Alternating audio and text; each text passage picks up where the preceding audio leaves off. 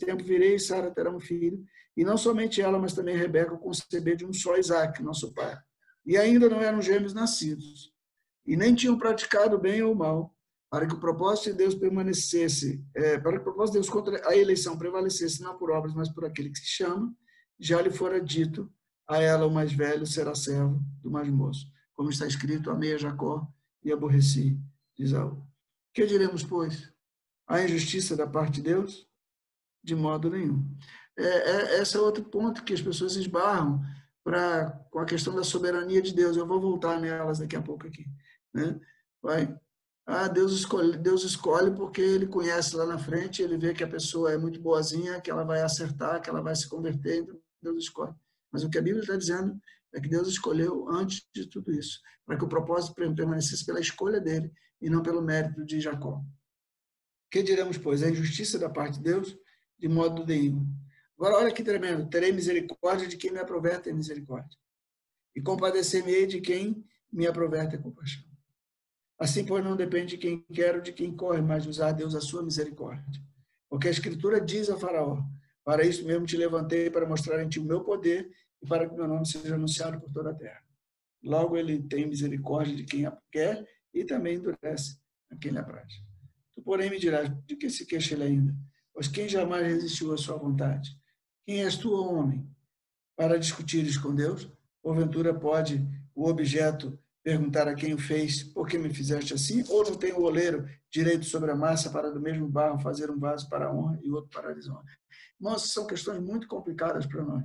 Entender a eleição, entender a escolha de Deus, realmente é uma coisa muito complexa, porque a gente tende a raciocinar do nosso plano, do nosso ponto de vista humano. Mas para você entender a eleição, você tem que se projetar num patamar, num plano de cima, de onde Deus vê. Então Deus pode escolher porque ele não tem presente, não tem passado, não tem futuro, tudo para ele é um grande hoje. Então Deus não, Deus não sonha. A gente diz que é, espera, a gente ora para que os sonhos de Deus se realize com alguém. Né? A, gente tem uma, a gente tem muita coisinha complicada, tá, meus amados? Né? Deus não tem sonho. Porque sonho é uma coisa que você é lá na frente. Deus tem um grande agora, Deus tem realizações. Então, essas realizações é, são do Senhor. Que diremos, pois, se Deus, querendo mostrar a sua ira e der a conhecer o seu poder, suportou com muita longanimidade os vasos de ira preparados para a perdição. Veja,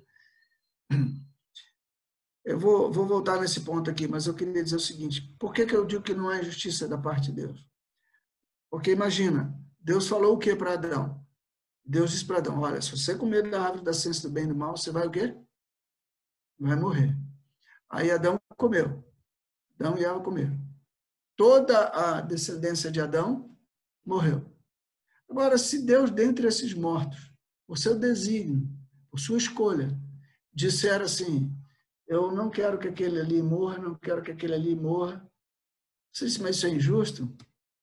Não, não é injusto, isso é Graça, é misericórdia. Justiça ele está cumprindo com aqueles outros. Um exemplo disso era aqueles trabalhadores da vinha. Lembra que Jesus conta a história de um cara que ia passando pela vinha e chamou o cara para um cara para trabalhar na vinha no início do dia. E o sujeito foi, trabalhou e tal, os caras foram. Lá para as 11 horas da manhã, ele viu um outro desocupado e falou: O que você está fazendo? Nada, então vai trabalhar na minha vinha. E assim foi até o final do dia, ele foi absorvendo pessoas no seu trabalho. E lá no fim do dia, ele foi pagar. Então, ele começou pelo que chegou por último e deu um denário, que era o salário de um dia de trabalho. O que, que o que trabalhou o dia inteiro pensou?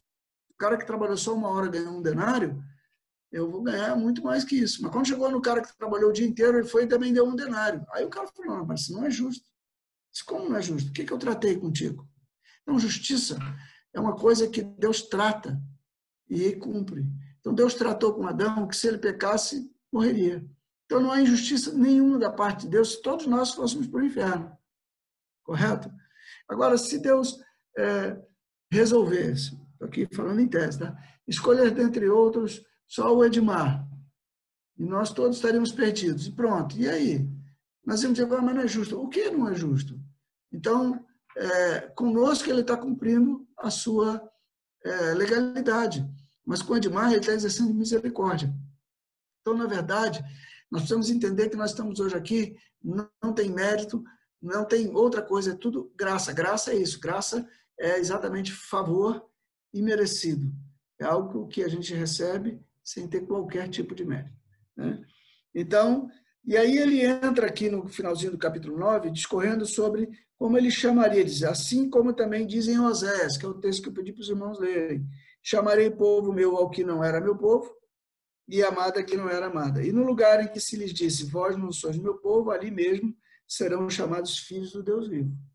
Mas relativamente a Israel, dele clama Isaías. Ele vai buscando os textos e as promessas do Velho Testamento. Ainda que o número dos filhos de Israel seja como a areia do mar, o remanescente é que será salvo. Então ele já de cara diz que Israel todo não seria salvo, mas somente o remanescente.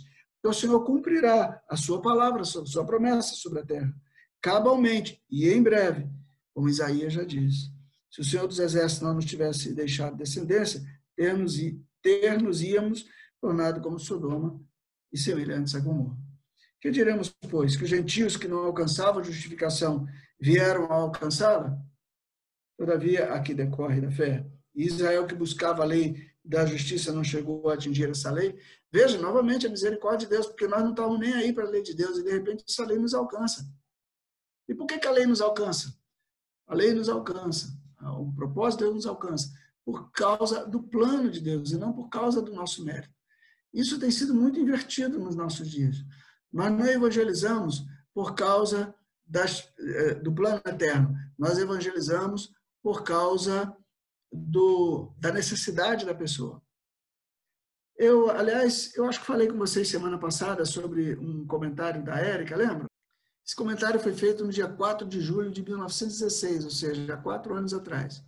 Nós tínhamos lido um texto, que eu falei para vocês aqui, é, depois eu me lembre de mandar esse texto para vocês, eu acho que é um texto muito impactante que eu recebi do Alaor. E, e esse texto confronta um pouco com a história dos irmãos morários. E ela diz assim: que o cordeiro que foi morto receba a recompensa do seu sofrimento. Ele morreu para tivéssemos vida, e vida em abundância. Acho que todos, todos concordam até aqui, né? E a nossa vida em abundância é recompensa dele e não nossa. A gente acha que Deus, Jesus morreu para que a gente fosse feliz. Mas a recompensa da vida abundante é dele, porque quem comprou?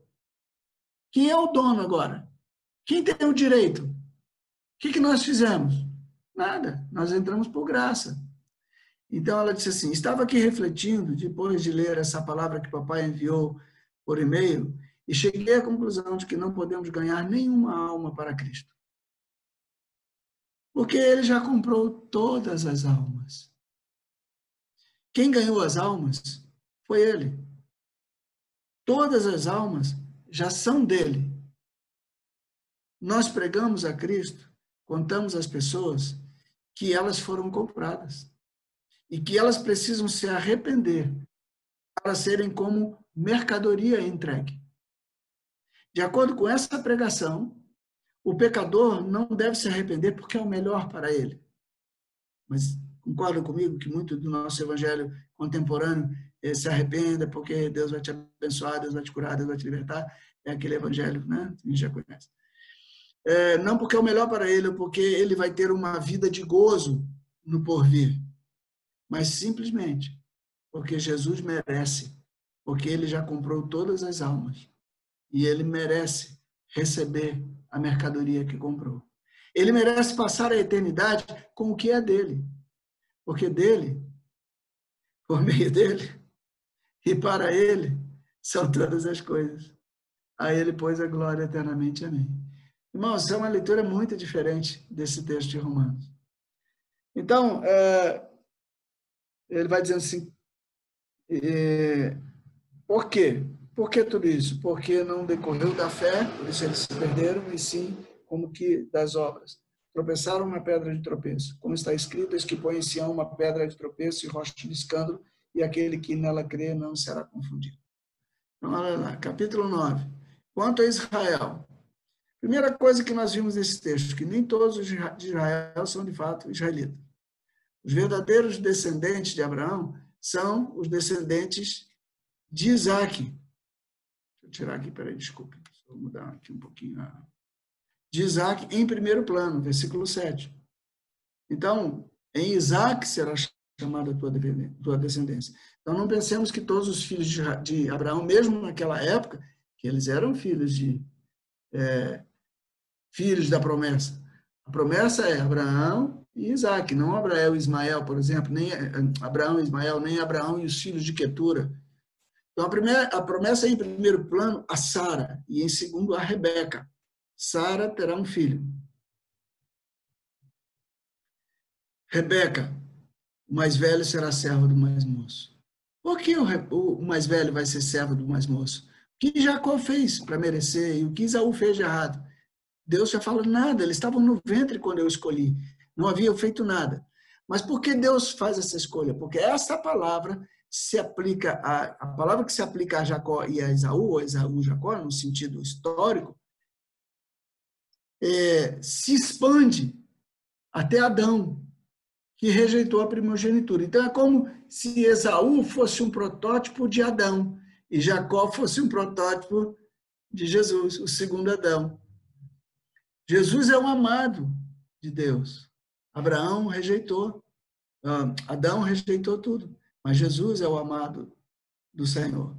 Então, é, lembro quando eu falei em outros livros que as promessas elas têm uma aplicação histórica, mas elas também têm uma aplicação maior no, em termos do plano divino. Nós já falamos isso quando falamos lá no Apocalipse, né, dos cumprimentos, Daniel, cumprimento das promessas.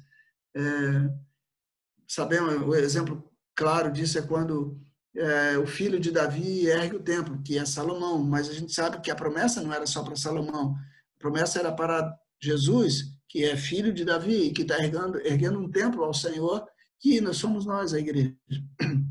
Então, essa palavra se aplica a Esaú, Jacó, no sentido histórico, mas se expande a Adão, que rejeitou a primogenitura, enquanto Jesus, o segundo Adão, é amado como Jacó.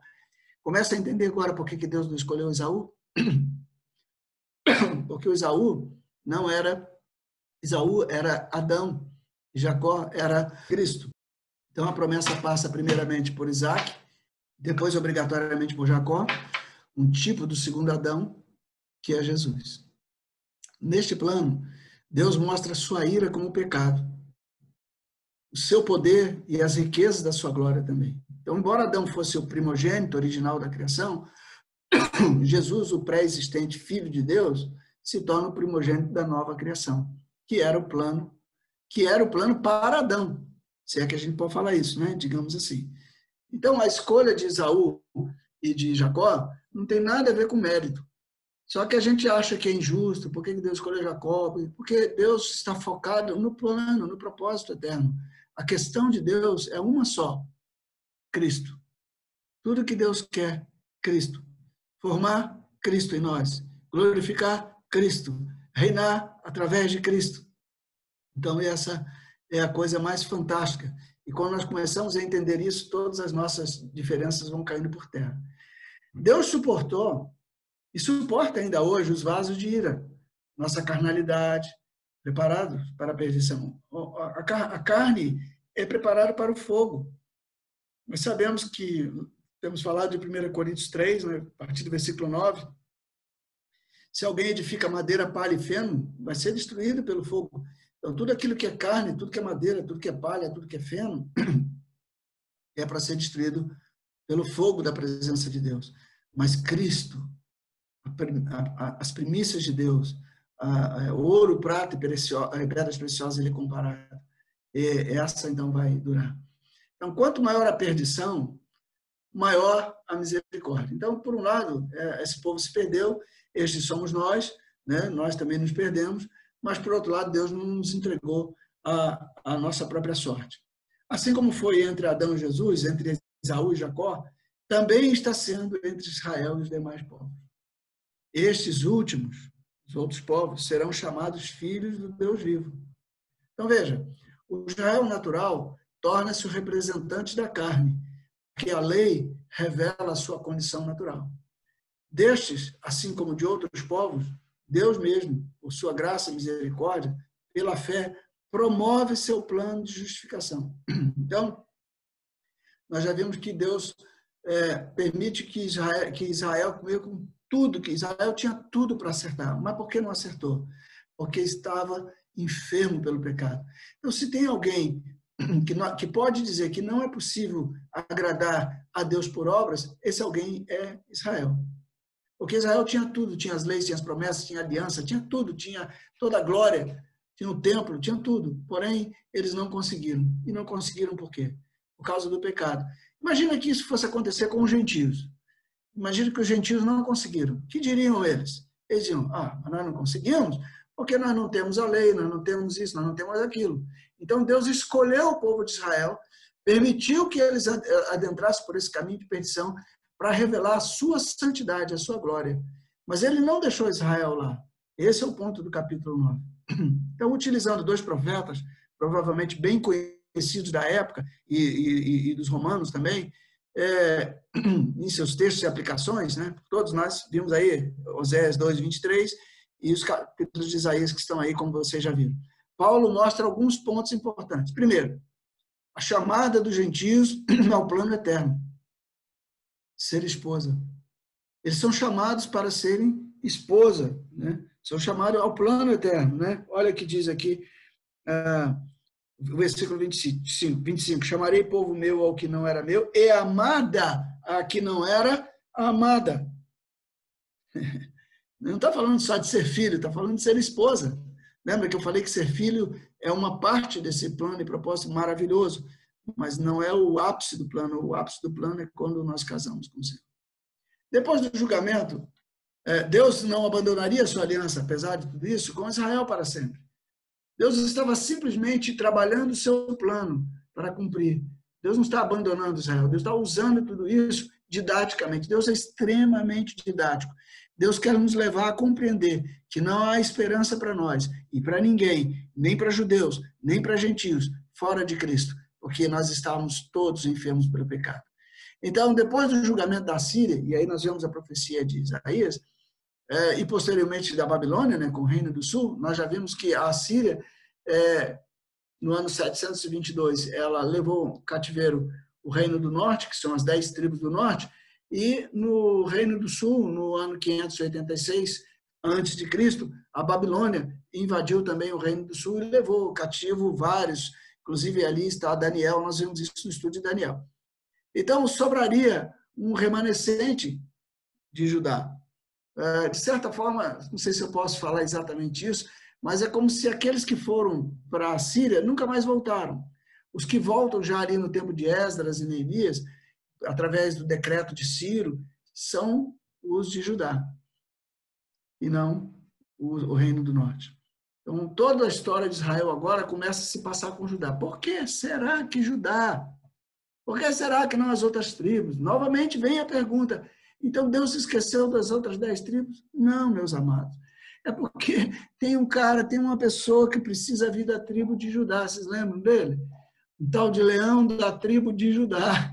Então, o negócio de Deus é com Judá e não com as outras tribos todas, porque lembre, o plano de Deus é Cristo. Então, o restante das outras tribos haveria de ser alcançado, mas não mais pelos princípios da lei, mas pela mesma graça que alcançara os gentios. Eu tenho aqui um, um plano histórico, eu falei isso também, acho que no primeiro estudo, sobre um filme, alguns irmãos até viram, que foi Dia de Ira, né? E a partir desse filme eu comecei a pesquisar na internet e achei muitas coisas interessantes. Uma delas é a volta aqui o povo de judeus está espalhado pela pela é, estava espalhado pelo mundo inteiro. E particularmente na Espanha havia um grupo de judeus que por causa da perseguição dos reis católicos né Fernão de Aragão e Isabel de Castela eles fogem para Portugal e são acolhidos por Dom Manuel I. Então tanto Fernão de Aragão como Isabel de Castela são aqueles que promovem a a busca ao aos caminhos, na abertura dos caminhos às Índias e Colômbia, então acaba dando na América. E de forma semelhante também, Pedro Álvares Cabral vem dar aqui na América do Sul, no Brasil. Imagina, vocês devem ter crescido ouvindo que o Brasil foi colonizado pelo dejeto de Portugal. Tem umas piadinhas que a gente conta, lembra que a gente contava quando era menor? Tinha piada mesmo, piada, piada sem graça, mas é piada, né? A gente diz assim que Deus, quando criou o mundo, ele é, é, virou para os anjos e falou: oh, vamos colocar aqui, mas para não ficar perfeito, vamos colocar uns vulcões aqui nesse lugar. Então, lá no Japão, naquele lado da Ásia, muitos vulcões, né? E tal. Aí no outro lugar, é, muita neve, muito frio. E o anjo foi olhando. E quando chegou no Brasil, e assim todos os outros lugares, estou encurtando aqui, quando chega no Brasil, Deus então colocou esse paraíso que nós conhecemos aqui. E o anjo falou para Deus assim: Uai, você deu sempre uma coisinha ruim para todo mundo, mas para o brasileiro você não vai dar nada de ruim. Ele falou assim: espera até você ver o povinho que eu vou colocar lá. então, isso não é verdade. Né? Então, nós crescemos aprendendo que nós somos colonizados pelos ladrões, pelos mentirosos lá de Israel. O crime desses caras lá em Portugal era ser judeu. Então, nós fomos colonizados por judeus que estavam fugindo da Inquisição em Portugal. Por isso, nós temos tantos nomes assim de, de, de árvore, de, de planta, de animais, é, de rio, é, porque são, foram a forma encontrada pelos judeus para disfarçar a sua identidade judaica. Então, se alguém chama Oliveira, Macieira, Pereira, Silveira, Silveira, né, se chama é, é, e aí vai, né? Outros nomes, nomes de rios, né? Por exemplo, Souza é um rio em Portugal, né? Então, se alguém tem esse é, esse nome, pode pode ser que você seja descendente de judeu. E quando eu vi esse filme, quando eu comecei a fazer essa pesquisa, isso me empolgou muito. Por quê? Porque é, nós começamos a pensar que o Brasil pode estar repleto de judeus. Veja, o primeiro governador geral do Brasil era português, né? É, Tomé de Souza, que era irmão de Martim Afonso de Souza. Os mais jovens aí que estão estudando isso em história vão se lembrar das capitanias hereditárias. Então, é, eles eram judeus. E vai que nessa disseminação de judeus, há muitos judeus hoje convertidos. Quem sabe você é um judeu convertido, eu sou um judeu convertido, eu sou Souza. né? Então, assim, Deus não deixou os judeus desamparados, está percebendo? Olha que coisa linda. Às vezes nós estamos olhando lá para a Palestina, mas estamos esquecendo de alcançar, de, de, de, ver que como Deus alcançou judeus ao redor do mundo inteiro. Então, quando os judeus começam a voltar para a Palestina, nós vemos uma coisa assim muito, muito fantástica, né? que é a volta de é, gente de todos os lugares. Começa a surgir judeu de tudo que é lado. Né? Então, uh, o restante haveria de ser alcançado. Qual é a conclusão do capítulo? A conclusão do capítulo 9 mostra que o fracasso de Israel se deveu ao fato deles, é, de, é, deles não seguirem o caminho de Abraão, o caminho da fé. Aí você já vê que eles não eram tão filhos de Abraão assim, porque Abraão é o pai da fé, mas eles são filhos da lei e não da fé.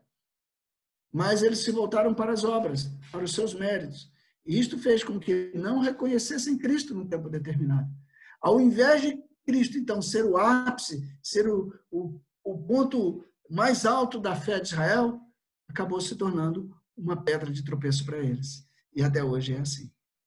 Então, entrando aqui no capítulo 10, e evidentemente não vai dar para ler tudo, vocês, a gente vai lendo na medida que vai comentando, tanto judeus como gentios precisam entrar pela fé em Cristo.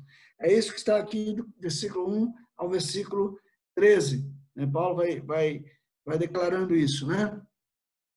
Ele diz assim: Israel falhou, embora tivesse grande zelo, mas esse zelo não era fruto de um relacionamento íntimo, de um conhecimento, mas de justiça própria. Cristo é o fim da lei. Quando eu falo fim da lei, alguns interpretam, e eu sei que a gente já falou isso aqui, que é o fim, assim, é o, é o, onde a lei acaba, mas não é isso, é o alvo da lei.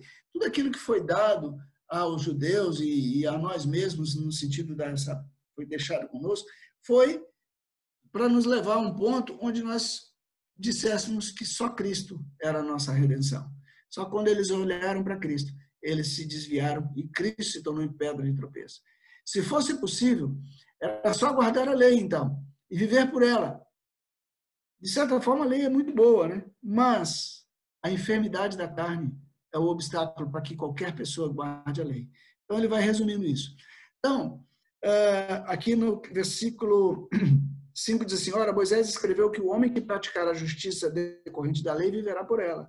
Mas a justiça decorrente da fé, assim diz: Não perguntes em teu coração quem subirá ao céu, isto é, para trazer do alto a Cristo, quem descerá ao abismo, isto é, para levantar a Cristo dentre os mortos. Porém, que se diz? A palavra está perto de ti, na tua boca e no teu coração. Isto é, a palavra da fé que pregamos. Se com tua boca confessares, e a Jesus como Senhor, e em teu coração creres, que Deus o ressuscitou dentre os mortos, será salvo. Então, nós vamos vendo aqui que é, a fé não precisa esmiuçar detalhes, não precisa entrar nesses parâmetros da lei com seus detalhes, etc. A fé, ela não precisa perguntar de onde virá Cristo, mas como é que é esse negócio? Ou ainda, como é que ele vai ressuscitar? A fé crê, como Abraão creu. Abraão é o ponto central da fé. Confessa que Jesus é o Senhor e crê de todo o seu coração. Então, a fé de Abraão se baseia nesses dois pontos. Primeiro, na encarnação, no milagre da encarnação, quando Isaac, que é o tipo de Cristo, nasce é, do milagre, porque Abraão não podia ter filhos. Abraão é um tipo de Deus e tipo de figura, né? E uh, é, Isaac é uma figura de Cristo. Então, é, esse é o primeiro ponto. O segundo é quando Abraão leva a Isaac para o Monte Moriá para lá sacrificá-lo, que é o que o Senhor fez por nós na cruz do Calvário. Então, esta é a fé. E todos aqueles que creem em Cristo desta forma se tornam filhos do patriarca Abraão e não filhos da lei. Então, muitos dos descendentes de Abraão ainda são filhos da lei. Então, todo aquele que fizer isso, judeu ou gentio, será salvo. E eu gosto dessa expressão, estará sendo salvo, porque o grego não comporta um tempo é, no, no presente, indicativo, um tempo assim, final, cabal. Ele diz estará sendo salvo. É, então, a salvação está em processo, está em andamento, assim como a eleição. Né? Eu não sei se eu contei, olha, é meio louco isso aqui, não sei se você vai entender, não, mas se você não entender, me suporta em amor, por favor. Né? Eu, meditando sobre a questão da eleição, falei, Senhor, tá, o Senhor já elegeu os que vão ser salvos, e o Senhor, será que o fulano está dentro dos eleitos? E o Espírito Santo falou para mim assim, Daniel, eu, a eleição é um processo. Lembra que Jesus falou: Meu pai trabalha até agora e eu trabalho também. Que trabalho é esse que Jesus está fazendo? O trabalho de eleger, de escolher, de fazer convergir nele todas as coisas. Então eu falei: Então quer dizer que o senhor ainda hoje está elegendo? Ele falou: Exatamente. É, eu não tenho eleger, nem vou eleger. O verbo para mim é estou elegendo, estou salvando, então eu falei, então elege ele, essa é a minha oração. Meio louco, né? Eu falei, Senhor, dá para o senhor eleger o fulano, então? Elege ele, né? Ou em outras palavras, salva ele. Que legal, eu fiquei muito empolgado com essa revelação que Deus colocou no meu coração. Todo aquele que fizer isso, então, estará sendo salvo. Para que não haja, para que haja fé, é, é preciso que haja pregação. Né? Então diz assim, é, é, há distinção, tal, tal, tal. Como, porém, invocarão aquele em quem não creram? Irmãos, isso aqui não é para a igreja, isso aqui é para é para Israel. A questão aqui é Israel. E como crerão naquele de quem nada ouviram? E como ouvirão se não há quem pregue? E como pregarão se não forem enviados, como está escrito, conformosos os pés dos que anunciam coisas boas? Mas nem todos obedeceram ao evangelho. Pois Isaías diz: Senhor, quem acreditou na nossa pregação? De quem Isaías estava falando? Sim, não tem problema que você use isso para as pessoas do, dia de hoje, mas é o que eu quero colocar aqui prioritariamente, primariamente, a questão principal aqui é o povo de Israel e como eles ouviram e tal, e agora eles, e eles precisam de ouvir de novo. E assim diz, e assim a fé vem pela pregação e a pregação pela palavra de Deus. Mas pergunto, porventura não ouviram? Quem não ouviram? Eles ouviram e até muito. Sim, por certo. Por toda a terra se fez ouvir a sua voz e as suas palavras até os confins do mundo. Pergunto mais, porventura não terá chegado isso ao conhecimento de Israel? Já Moisés dissera, eu vos porei em ciúmes com um povo que não é nação, com gente insensata, eu vos provocarei a ira. E Isaías ainda vai além, mas se atreve e diz, fui achado pelos que não me procuravam, revelei-me aos que não perguntavam por mim. Quanto a Israel, porém, diz: Todo dia estendi as minhas mãos a um povo rebelde e contradizente.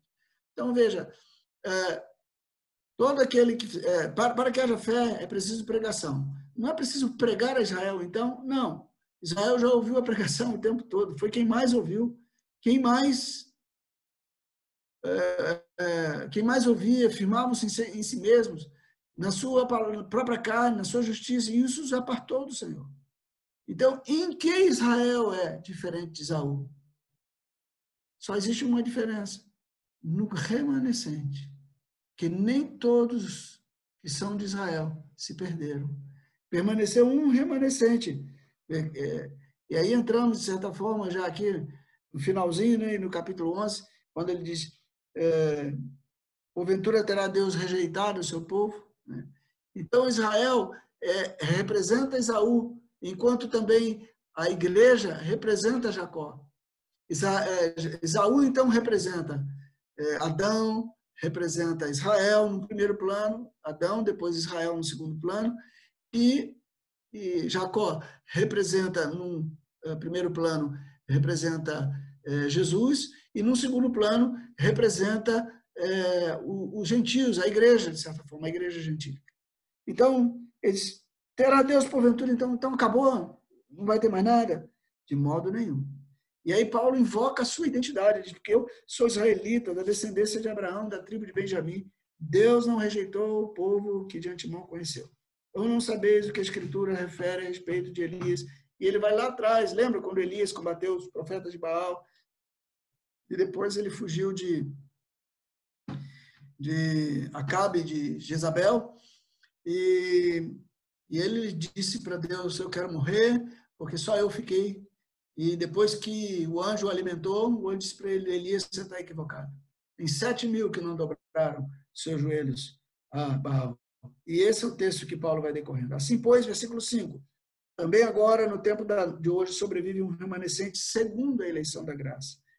Eu não sei quantos de vocês têm acompanhado, é, mas há trabalhos lindos, né? Parece que tem cerca de 500 mil judeus messiânicos convertidos a Jesus hoje na Palestina. Eu acompanho um grupo musical, né, muito bacana, até por causa do estudo do hebraico, mas eu, eu às vezes ponho só para ouvir e adorar o Senhor, né? Eles chamam é, adoração em hebraico, né? A tradução seria, né? Uh, Hebrew uh, Worship. Né? E eu gosto muito do, do, do volume 5. Então, uh, tem muita gente convertida, mas ainda não chegou. Então, Paulo diz assim: o que Israel busca não conseguiu. Mas lembre-se, a eleição o alcançou. Os mais foram endurecidos. Como está escrito, Deus lhe deu espírito de entorpecimento, olhos para não ver, ouvidos para não ouvir até o dia de hoje. E diz Davi: torne-se a mesa em laço e armadilha, em tropeço e punição. Escureçam-lhes os olhos, para que não vejam, e fiquem para sempre encurvados às suas costas. Porventura tropeçaram para que caíssem? Então, será que eles caíram simplesmente para ficar lá? no Paulo disse, não, até a queda de Israel está no plano de Deus. De modo nenhum, porque a sua transgressão abriu porta para os gentios, para pô-los em ciúmes. Ora, se a transgressão deles redundou em riqueza para o mundo, e o seu abatimento em riqueza para os gentios, gente, imagina a restauração de Israel. Então, é o que Paulo está falando. Imagina isso, né? Então, Deus vai continuar insistindo com Israel. E no tempo certo, eles verão o Cristo. Só que não adianta, eles não poderão ser salvos pela lei, eles terão que desistir da lei e se entregar a Cristo. E isto trará a glória do Senhor sobre os povos e sobre toda a terra. Hoje, e aí não é a coisa, desculpa, errei aqui, né? Que é por causa, por causa, ops, por causa da eleição ainda subsiste um remanescente. Não pensemos que todo Israel rejeitou o Senhor. Não. Além disso, não podemos esquecer dos judeus que estão espalhados pelo mundo, como eu falei anteriormente, muitos deles sem conhecer suas raízes. Quem sabe nós podemos ser um grande povo judeu aqui, né? Ainda assim, já tendo encontrado o Messias. Então, eu creio que muitos judeus já se converteram, eles só não sabem que são judeus. É o caminho contrário, né? Então, de certa forma, este endurecimento de Israel foi estratégico. Aliás, tudo foi estratégico. Nada foi por acaso. Nada, nada. Tudo fazia parte de um grande plano. Pelas seguintes razões. A rejeição abriu a possibilidade dos gentios conhecerem o Senhor. Depois colocou a todos do mesmo, debaixo do mesmo critério, para que pela graça todos fossem salvos. É o que diz o versículo 32, porque Deus a todos encerrou na desobediência a fim de usar de misericórdia para com todos. Né? É, uma coisa que eu gosto muito, apesar de não ter comentado, está um pouquinho mais atrás, é, ele diz, Paulo ele argumenta, diz assim, imagina, é, nós como gentios e que não tínhamos os conhecimentos da lei, das promessas, nada disso, nós fomos enxertados na oliveira natural. Nós éramos como que oliveira brava. Está aqui no capítulo 11, né? Nós éramos oliveira brava. E nós fomos enxertados na oliveira natural de Deus. Imagina em Israel. Israel, se nós queremos oliveira brava, né? Que você pode ver isso aí do, é, do versículo 17 é, é, até o 23. Se nós queremos é, Oliveira Brava, fomos reenxertados no plano de Deus, imagina eles, que são Oliveira natural, muito mais facilmente serão reenxertados. Eles já são naturais. Nós éramos estranhos às leis, às promessas, é isso que Paulo diz sempre. Né? Então, é, Deus não muda nunca, meus irmãos. Por isso, Israel ainda encontrará misericórdia, será reenxertado no plano de Deus. Desculpa, eu botei Deus aqui com letra minúscula. Né? Tudo isto é extraordinariamente maravilhoso. Somente Deus poderia conceber isto. Por isso, nós nos prostramos diante dele. Qual é a conclusão que Paulo chega depois desse plano maravilhoso, dessa coisa extraordinária? Ele diz: ó oh, profundidade da riqueza, tanto da sabedoria como do conhecimento de Deus. Quão insondáveis são os teus juízos e quão inescrutáveis os teus caminhos. Quem, pois, conheceu a mente do Senhor? Ou quem foi o seu conselheiro? Ou quem primeiro lhe deu a ele para que ele lhe venha a ser restituído? Porque dele, por meio dele e para ele são todas as coisas. A ele, pois, é a glória eternamente. Amém.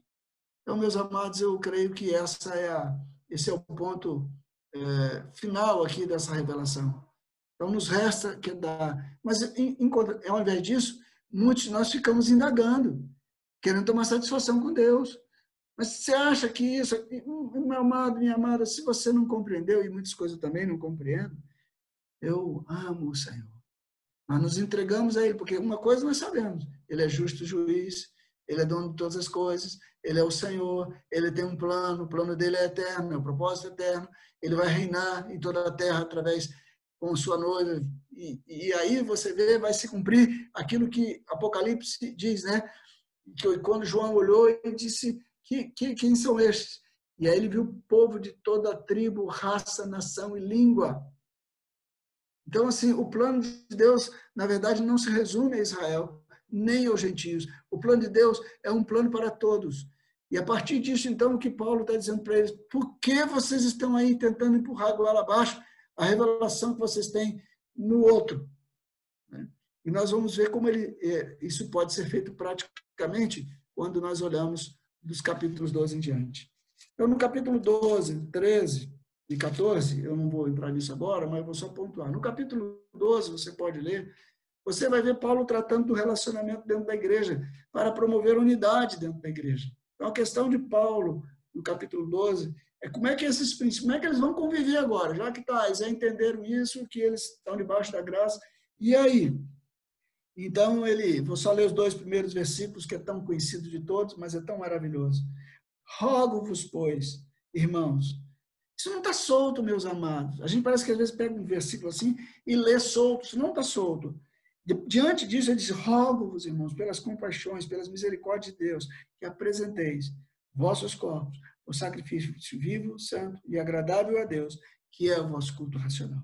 E não vos conformeis com este mundo, mas transformai-vos pela renovação da vossa mente, para que experimenteis qual seja a boa, agradável e perfeita vontade de Deus. Então aí ele vai falando sobre como isso interage, como vem os dons, né? Como é que o, deve ser o nosso relacionamento, o amor sem hipocrisia, né? E a partir do no capítulo 13, então, ele já fala um pouquinho mais, eu vou voltar aqui, não se preocupem, né? No capítulo 13, ele vai falar um pouco sobre os relacionamentos fora da igreja. Como é que a igreja se relaciona com os de fora? Todo homem esteja sujeito às autoridades superiores. Isso não é para a igreja. A gente pensa que Deus está falando aqui, que o Espírito Santo está falando para os discípulos se submeterem aos discipuladores. Mas deixa eu dizer uma coisa para vocês. A obediência no corpo de Cristo é algo natural, assim, algo normal.